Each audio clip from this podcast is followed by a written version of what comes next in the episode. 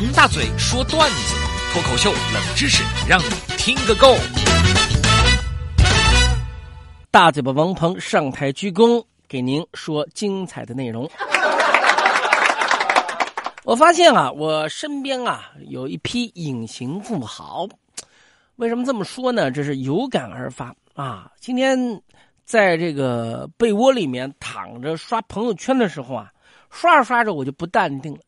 因为现在朋友圈呢也融入一些广告啊，以这个朋友圈发微信的形式呢告诉你，我就发现现在哎呀那么多的新产品，电子的、家用的、生活的、奢侈的，哎呀，真的真的是很多朋友。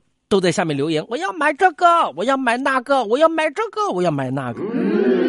我不禁想问了，呃，这个贫富的问题说出来很庸俗啊，但是它确确实实跟我们自己每天的生活息息相关。你的贫富观又是怎么样的呢？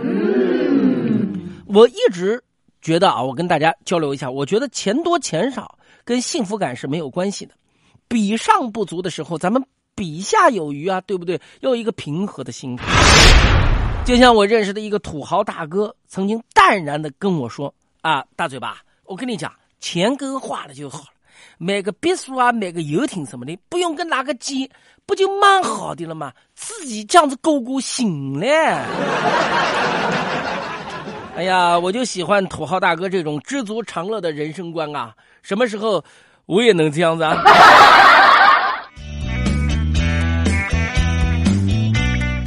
其实咱们中国人其实蛮讲究一个说法，叫做中庸之道啊。什么东西呢？就怕过犹不及。你比如说，一提到钱，你听过“钱不在多，够花就好”的这个理论，对不对？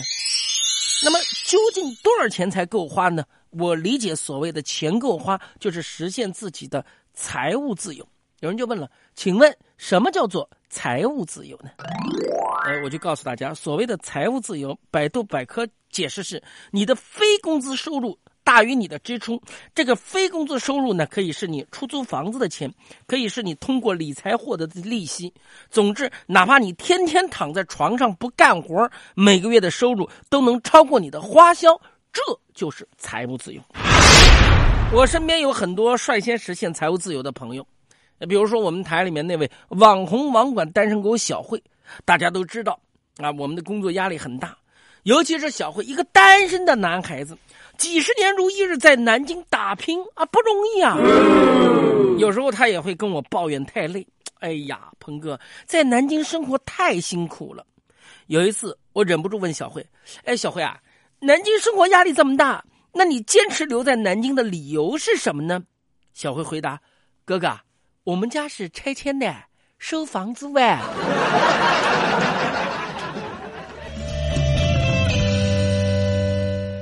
呃，小辉这么说了以后，我我我不想跟他说，我要冷静冷静，我要冷静冷静。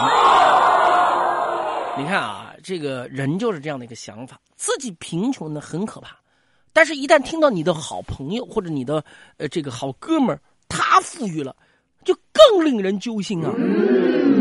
我有一个同事啊，小元宵，大家也熟悉啊。呃，做这个诗词节目的，做文艺天地节目的，呃，非常的有文化啊。这个为了买车子，挣了一笔钱买车子，做了很多功课。恰巧呢，他有一哥们儿，这两天也要换车，就拉着小元宵一起去看看车，选选。小元宵本来觉得自己的知识量充足，打算给人家当顾问啊，结果一到四 S 店傻眼了。小元宵发现自己的这些知识量全都用不上。为什么？因为人家买的是玛莎拉蒂。小元宵觉得这玛莎拉蒂自己是完全买不起的，但是呢，他能买得起玛莎拉蒂的一小半，主要是沙拉的那个部分。哎呀，小元宵买车算来算去，节衣缩食，买一辆自己心仪的车子。